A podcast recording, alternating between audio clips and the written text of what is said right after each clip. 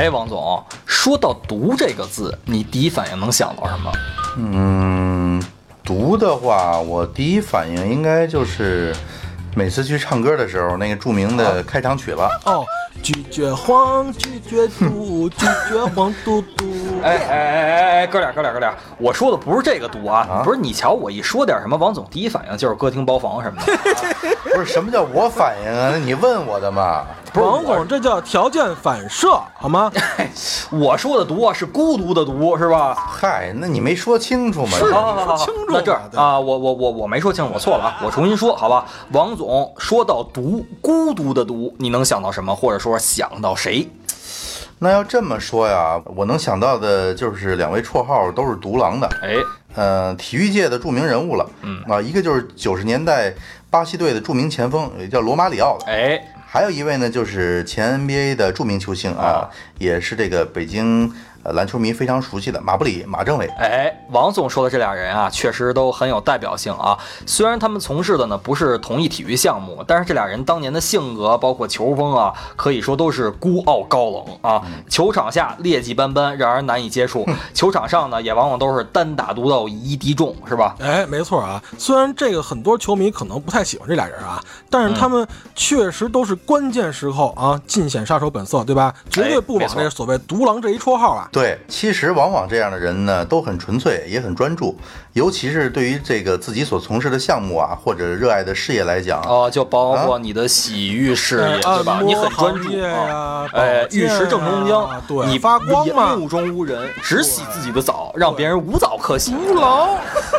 不是他们的世界呢，我更感觉啊是像这个大海，深邃又难以琢磨。哦这种呢是天生这与世隔绝的这么一状态，可能呢就是景熙少爷所说的这种毒吧。哎，王总，那你有没有尝试过啊？和这样一个像大海一样纯净，又像大海一样孤独的人在一起是什么体验呢？这个我可没机会体验了啊！这个都是应该少爷你和你神交过的姑娘们才能哎。呦，得了吧，那不仅有体验，还有体感呢。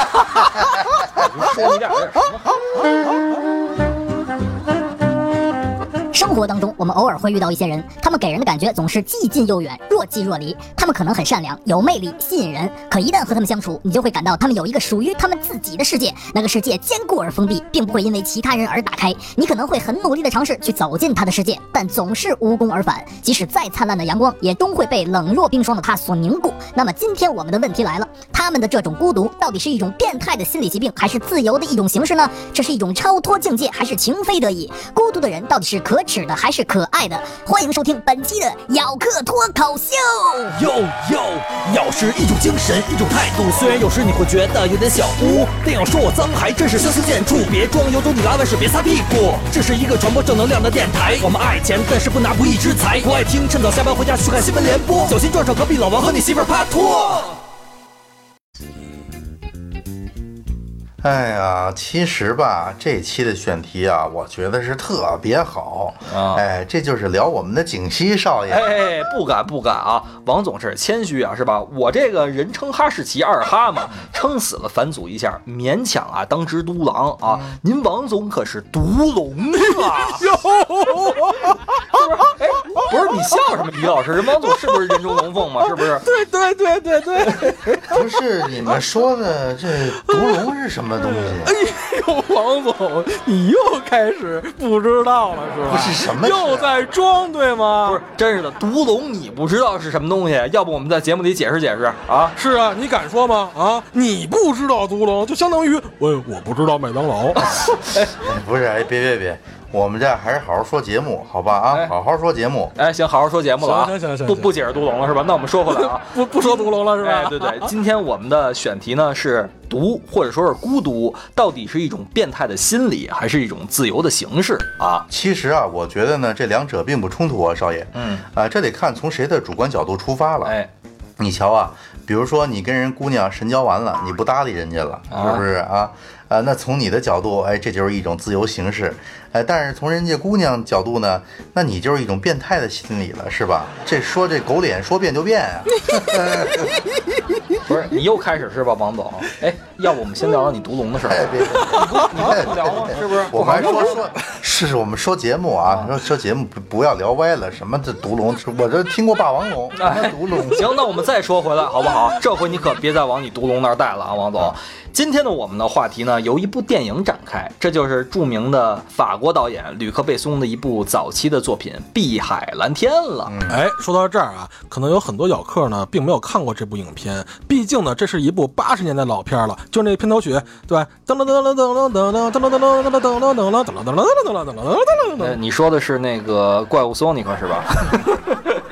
对啊，而且相对于吕克·贝松的个人作品而言呢，像比如说这个杀手不太冷啊，暴力街区、飓风营救、超体哎等等吧，这些大家非常耳熟能详的影片啊，这个《碧海蓝天》呢，也是他比较冷门的一部作品了。没错儿，哎，但是呢，大家可能不知道啊，虽然《碧海蓝天》呢不如这个杀手不太冷那么著名，呃，但是呢，在吕克·贝松导演自己眼里啊，这是他最喜欢的一部作品了。哎，没错，而且呢，这部作品呢也是有这个吕克·贝松个人经历的植入啊是怎么回事呢？他幼年的理想啊是做一名这个潜水员和航海家，哦但是呢，因这个潜水事故没能如愿，所以啊，我感觉他拍这部电影呢也算是一种曲线救国了，嗯，让影片中的人物呢变相圆了自己一个梦想，哎，带着浓厚的这么一个自传色彩。没错，等于算给自己一个交代也。哎，对我看过很多网站啊，他们把这个电影归类到爱情片一类了。但是呢，说实话，从我个人的角度来讲，我很难说清楚这部影片到底是以关于一个什么类的故事啊，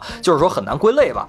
影片大概呢，讲述的就是说一个人很难融入现实社会的困境当中啊，因此呢，转而寻找梦想中的另外一种生活。人类呢，不断向极限挑战，最终呢，回归大海。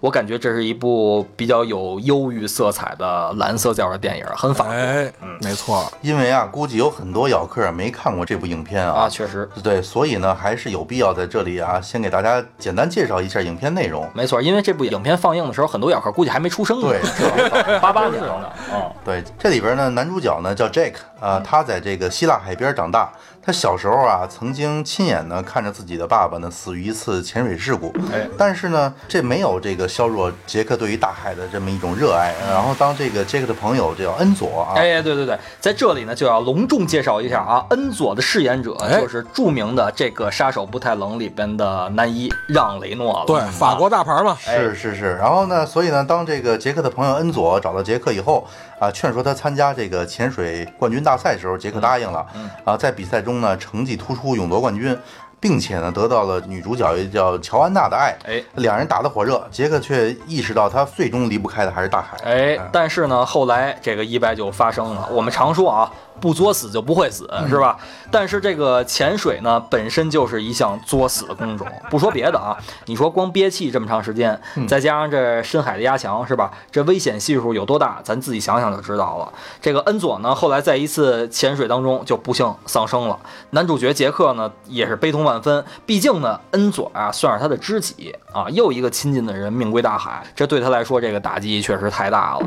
于是后来呢，他就开始魔怔了啊，甚至觉得自己不再属于人类社会。这个尽管传来呢，他当时的女朋友乔安娜怀孕的消息，这个杰克呢还是去意已决，他只想潜进大海，像海豚一样陪伴大海一生。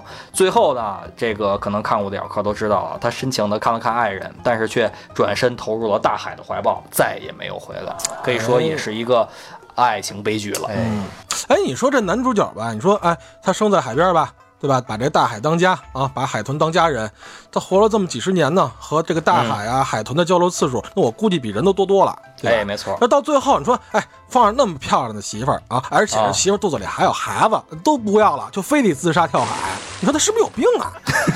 这李老师也不能这么说啊。这个法国电影呢，经常给人一种细腻而又忧郁的这么一种感觉啊啊。就比如说这个《碧海蓝天》这部电影吧，里面这个希腊的那种白色建筑啊，秘鲁的冰川。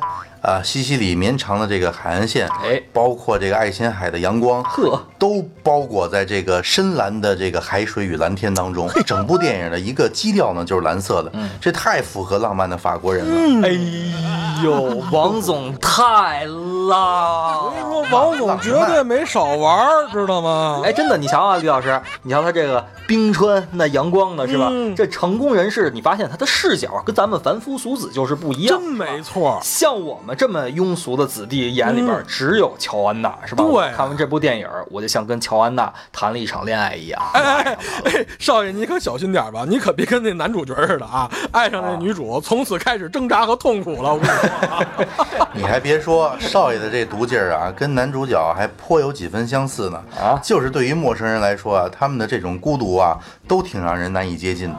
我觉得呢，有一句话啊，用在王总说刚才我们俩很像，用在我们这样的人身上吧，就再合适不过了。就是什么呢？生命诚可贵，爱情价更高。若为自由故，二者皆可抛。啊，说白了就是不负责任呗。就这么多干嘛？不是，真是。不是不负责任。那首歌怎么唱来着啊？相爱总是简单，相处太难啊！两个人正式开始恋爱之后呢，男主角身上的问题就暴露出来了。哎，我记得还有一场景，不是那个他给人乔安娜看那海豚照片嘛，哎然后还告诉姑娘，哎，妹子，海豚是我的家人。啊，对对对，他当时不就说嘛啊，什么样的人曾经有这样的家人？然后他就失声痛哭起来了。以前呢，他自己孑然一身，他的世界呢就简单纯净的像大海一样。哎但是这一刻，因为这个女主乔安娜的爱，他第一次感到了这个孤独给他带来的这种痛苦。哎，你这事儿你还赖上人姑娘了，你这哪儿说理去啊？不是，你瞧这李老师处女座这想法老这么奇葩，我这抒情呢，你说说。这男主啊，从小呢不与人接近，只和大海、海豚交流生活。哎哎，这也使他非常不善于沟通啊。在大多数时候呢，他都是沉默寡言的。没错包括和自己多年的这个好哥们儿恩佐也没有什么话可说。呃，他们这种人呢，就这样。呃，这不少爷也这德行吗？嘿，没错你，这个确实话不糙理也不糙哈，没错啊。我看电影的时候，我就感觉这个恩佐是最能理解杰克的人了。这恩佐呢，对于杰克就跟王佐啊，不是不是，是王总对于我来讲是一个样的啊。所以当这个恩佐死的时候，我这叫一个难受啊，是吧？王总你不能死又王总你死了以后，我人生下半辈子怎么过呀？真是的，人生就没有了导小天向，你知道吗？我跟你说，我的北斗星就从此暗淡了。别别扯了啊！呃，反正吧，呃，在这两个人相处的这个过程当中呢，杰克呢虽然非常喜欢这个乔安娜，嗯，但是呢，他好像总是无法像正常人一样的那种恋爱。没错我记得呢有一个场景呢是俩人正这个啪啪啪的时候，啊，这杰杰克呢出现幻觉了啊，他看到自己正拼命的从这个海底呢向上游。哎，你瞅你瞅啊，关键时刻吧，你瞧王总永远会记得电影场景里都是那种啪啪一啪啪，摩擦一摩擦呀，是吧？啊，那是他之前呀就和乔安娜谈到过这个潜水的感觉。他当时怎么说的？你们还记得吗？他说最困难的时刻就是在海底，因为他需要一个浮上来的理由啊。你这奇怪吧？然后然后乔安娜问他怎么了，他说：“我想我爱你。”就是因为他对于乔安娜的这种爱，在这个时刻成为了他浮上来的理由。所以啊，你们也不能刚才说人家这是不负责任，要是真不负责任，他早就不上来了，是吧？其实呢，他还是做了很大的这个心理斗争，才做出这个长眠大海的决定的。哎，这个李老师，你发现没有？嗯像少爷他们这类人啊，不是什么叫我们这类人，就是你们这类人啊啊，就是你们这类人，在平时呢很难说出这个动人的情话。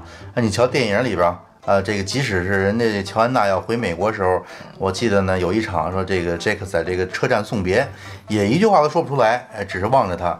火车开动了以后呢，他看着火车越来越远，自己也感到懊恼，但无能为力。包括呢，当这个乔安娜呃打来这个岳阳电话的时候呢，杰克哎虽然很想念她，嗯但是呢也无法用言语表达。没错他总是说的很少。嗯，这个呢，我以前跟景琦少爷住这么多年，我太了解了，一样一样的。哎，我怎么就突然想起王总那个三不原则了？哎，这现在就是少爷的三不原则了嘛，对不对？他对待女孩永远是不承诺、不拒绝、不负责。就就你们俩今天统一战线了，是不是？我说啊，呃，其实呢，我这么喜欢这部电影的原因呢，主要就是因为我很能理解男主吧，啊，他的这种个人世界可以说是坚不可摧，很难打破的。说白了就是呢，大海和海豚对他来说更为重要。他不是经常会在晚上一个人走进大海吗？是吧？和海豚一起玩一晚上，是吧？这王总肯定不能理解，什为什么呀？因为跟王总能玩一晚上的那都是什么？李老师，小峰和他的姐妹们，对吧？对吧？所以说，环境决定意识嘛，意识形态的差异和日常琐碎消耗着那个男主和女主最初的爱。包括啊，当这个电影里乔安娜开心的说自己想要孩子的时候，这个杰克一点反应都没有。当时我看到那儿，我都觉得确实太尴尬了。哎，所以说呀，这个女主最后呢也明白了嘛，对吧？她将这个杰克看成自己的世界，但杰克的世界呢并不是她，哎而是大海，所以她注定无法走入他的内心深处，他们也无法过上常人那样的爱情和婚姻生活。哎，没错，哎，我以前是不是这么说说过，少爷，对吧？啊就像跟他们这种人谈恋爱，你就得注意，知道吗？嗯，我们在一起可以，但是我不是你的。他们这种野马，我跟你说，只能散养。你再好的骑手也没戏，你况且你还是女司机，你没戏，知道吗？对对对，没有草原就别把我当马，是吧？其实吧，这种毒呢，对个人来说呢，是一种自由形式啊。我估计男主的这个人物设计呢，应该也是个像我一样的射手座吧？啊，他就是一个。特别毒的人，毒惯了，所以当陷入爱情的时候呢，亲密和孤独产生的这种冲突，使他就是心里边发自内心的感觉无所适从啊。这种压抑呢，就是垒砖呢，怎么说呢？一块接一块，但是你气不起来，总有倒那么一天。哎，对，而且那个影片最后结尾不就是吗？就是男主可能实在受不了了，对吧？大半夜就突然的那个冲向大海了。对呀、其实这个女主呢，最后也做努力了。她最后呢，跟这个男主角说呀，说这个下面又黑又冷，你会很孤单的。下面又黑又冷，啊，又黑又冷。海里面你哎，王总，你看的你看的这片儿，这字幕是这字幕组是不是有点问题？本来就是深深的嘛，deep，懂不懂啊，王总接着说，王总接着说，啊说了这个下面又黑又冷，然后对，接着说然后说他会很孤单的嘛。然后他说我在这里等你，我是真实的啊，并且呢还告诉杰克自己已经怀孕了。这要换别的电影里，一听怀孕俩字儿，肯定情节大逆转了吧？那肯定啊但是这电影讲的就是少爷你们这种 烂人，不是毒死你们得了。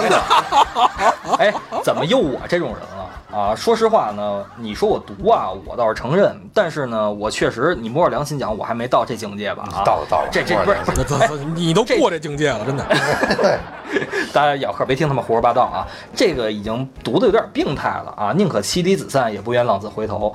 呃，不过呢，往往真正的艺术啊，都是病态至极的啊。最后男主下潜到设备最深处的时候，一只海豚在一旁等待他松了手，最终和海豚一起游向了深海了吗？不是，是吧？哎，其实你想啊啊，男主的爸爸对吧，哥们儿都是葬身于大海的，对吧？其实哎。你纵观这个电影的结局也就不意外了，甚至还有点那种所谓的这种怎么说落叶归根的感觉，对吧？既然这个碧海蓝天呀、带着浓厚的这么一个自传色彩，那么这个男主呢，最终沉入海底追寻深海的人鱼，也许就是他在向我们说，哎，我们所能做的，只是为了理想而走下去。哦，所以说你为了理想要走下去，啊本来就是又深又黑又孤独，下面又漏。最后不是我去了，肯定是少爷去了。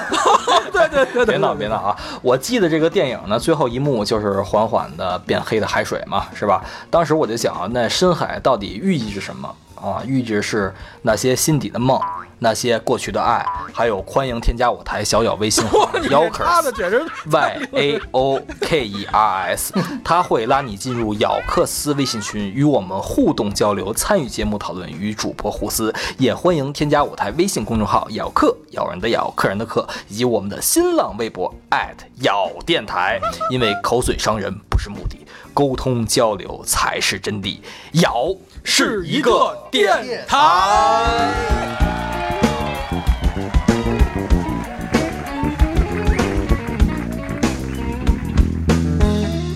哎，我记得啊，这部影片儿是当年那个一九八八年就是戛纳影展的开幕片儿，就当时主流的影评界可能对他还有点排斥呢，但是呢，哎，他在影迷的这个心目当中却有着这种崇高的地位吧。哎，对对对，我们三位小主播呀，也都是这个吕克贝松的影迷啊。嗯哎刚才我们在片头说的那些像超体这类的影片，都是我们看了甚至不止一遍的啊，都非常的喜欢。今天呢，也是通过分享这样一部经典影片呢，来跟大家探讨一下所谓的这种孤独，就是王总老说我的这种毒嘛啊，到底呢是一种变态的心理疾病，还是自由的一种形式？呃，我们说了这么半天呢，从这点来看呢，每个人的主观意识不同，所以呢，可能大家的想法也是见仁见智的。哎，是这部影片啊，虽然讲的是人类不断的向极限挑战，但是最后呢，以回归大海为这个中篇主题，哎实际上反映的呢还是这个他个人难以融入现实社会的这么一个困境，因此呢，转而寻找梦想中的另外一种生活。哎，王总，你说就像少爷这种野马啊，到底用什么办法才能给他弄服了？又说咱少爷这是皇家贵族蒙古马，这办法只有一个，就是说服了他。什么玩意儿？呃，说服哪个睡呀、还能哪个呀？脱了衣服该睡哪个睡哪个。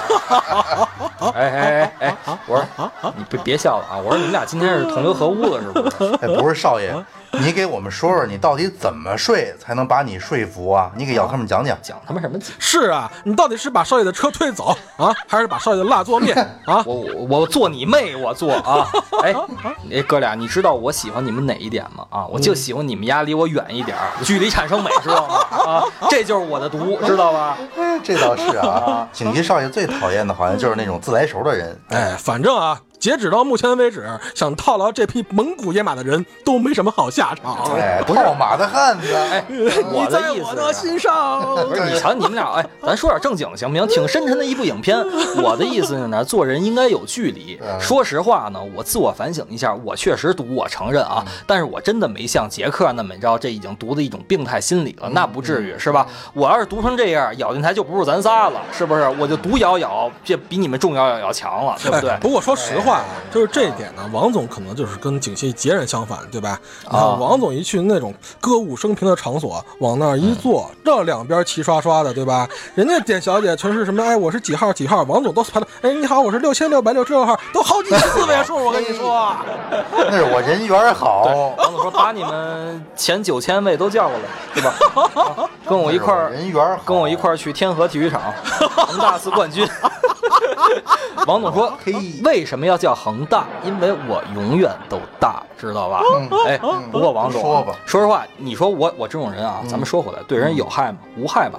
啊，我毒也没什么好处。我我毒我没害你吧，对不对？哎，对你有影响吗？咱俩一块生活那么长时间，是不是？我不还是忍气吞声了吗？是不是？于 你的淫威之下了，对不对？假的嘛，二人之下嘛，万人之上嘛，对不对？假装在你们俩之下。不不不，王总，说的这二理解啊，对我们说的这二人之下，它不是一个就是你的地位二人之下，我们说的二人之下，说的这是一个体位。对对对，就是有一以前有一句古话叫形容姚姐，叫什么千人骑万人跨，你就没那么多，你就是二人。所以说，哎，李老师，你瞧，说到这儿了啊，我们就再多说两句，说明什么呀？王总才是真正的不毒，是吧？人愿意跟两个人一起交往，我跟李老师都挺毒的，因为处女座嘛，是吧？奇怪啊，我是射手座嘛，这不自由是吧？都很毒啊，我们都喜欢一对一，但是王总人至少一对二起，对不对？人算了嘛，对吧？娶了我一个可以玩三 P，一二三四五六七。哎，真的啊，以后离我们稍微远一点，离我稍微远一点啊，别他妈自来熟没事给我瞎发消息。我，我这 我左手右手一个慢动作你，可真贱呐你！右手左手慢动作重播，你他妈再他妈离我近了，我他妈射死你！真的真的，这个人和人之间保持合适的安全距离，绝对是一种最美的方式啊！哎希望各位咬客也都能认真体会一下。呃，跟我跟李老师适用，跟王总呢越近越好啊！大家快来广州来找我。strange feeling slipping without falling I'm trying another world where the water's not blue anymore 很久没有在节目的片尾做独白了。本期我想多说两句啊，嗯，原因是这部电影《碧海蓝天》对我的影响确实很深，甚至我结合了自己的经历，为他写了一首歌。这首歌也会在一会儿的片尾为大家奉上啊。我记得这部电影有一个段落是让我很记忆深刻的，当时男主女主正在打越洋电话，乔安娜让杰克给自己说个故事。杰克就讲了一个美人鱼的故事。要游到海底，那里的水更蓝，在那里，蓝天变成了回忆，你就躺在那寂静里，待在那里，决心要为他们而死。只有这样，他们才会出现。他们来问候你，考验你的爱。如果你的爱够真诚，够纯洁，他们就会和你在一起，然后把你永远的带走。在电影的最后，就像故事里说的那样，杰克终于回到了他的归宿，让自己深爱的大海带走了他。杰克是美丽的，但是对于他的爱人来说呢，他却是残酷的。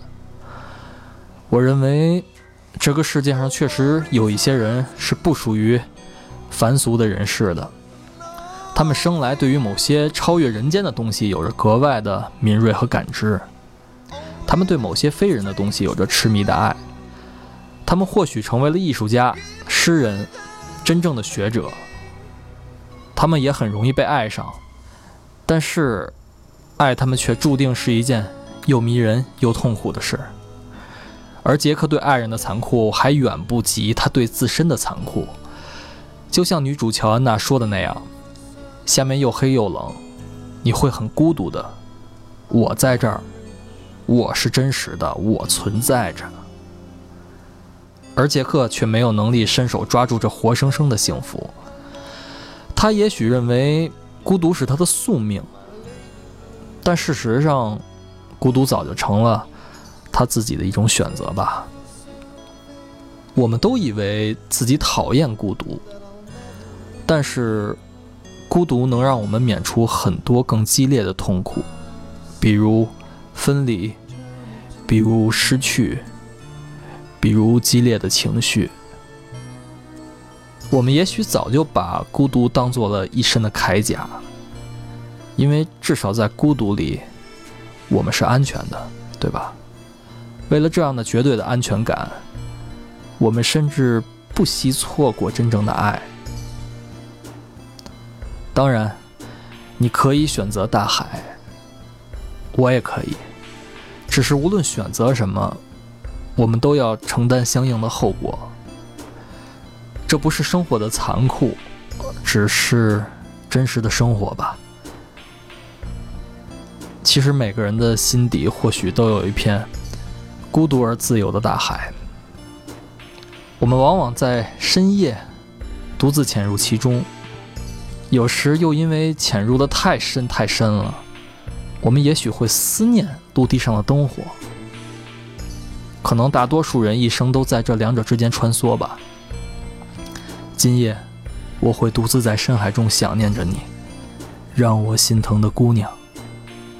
最后，在这个深秋，送给大家一首梁毅的歌，由本人创作并演唱的《荒岛余生》，与海无关。与你有关，那些曾经深爱的、亲爱的，但愿还在平行空间与你相爱。